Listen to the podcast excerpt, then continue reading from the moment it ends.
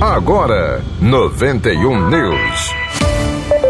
Saúde. O Ministério da Saúde aprovou o uso no Sistema Único de Saúde, o SUS, do primeiro remédio para casos leves de Covid-19. É o Paxlovid, fabricado pela Pfizer e composto pelos medicamentos antivirais Nirmatrelvir e Ritonavir. A pasta tem 180 dias para fornecer o remédio na rede pública. O medicamento não deve ser usado em todos os pacientes.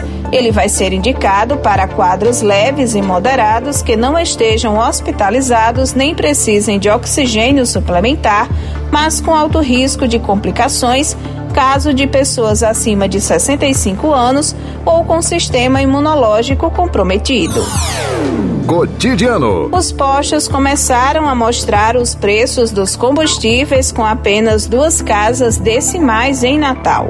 A adequação é uma regra imposta pela Agência Nacional do Petróleo, Gás Natural e Biocombustíveis, ANP, que tinha como determinação o início até o último sábado, dia 7.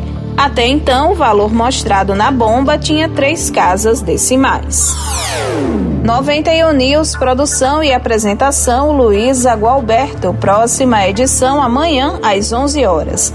Você continua com a apresentação do Arquivo 91, músicas de qualidade. 91 News.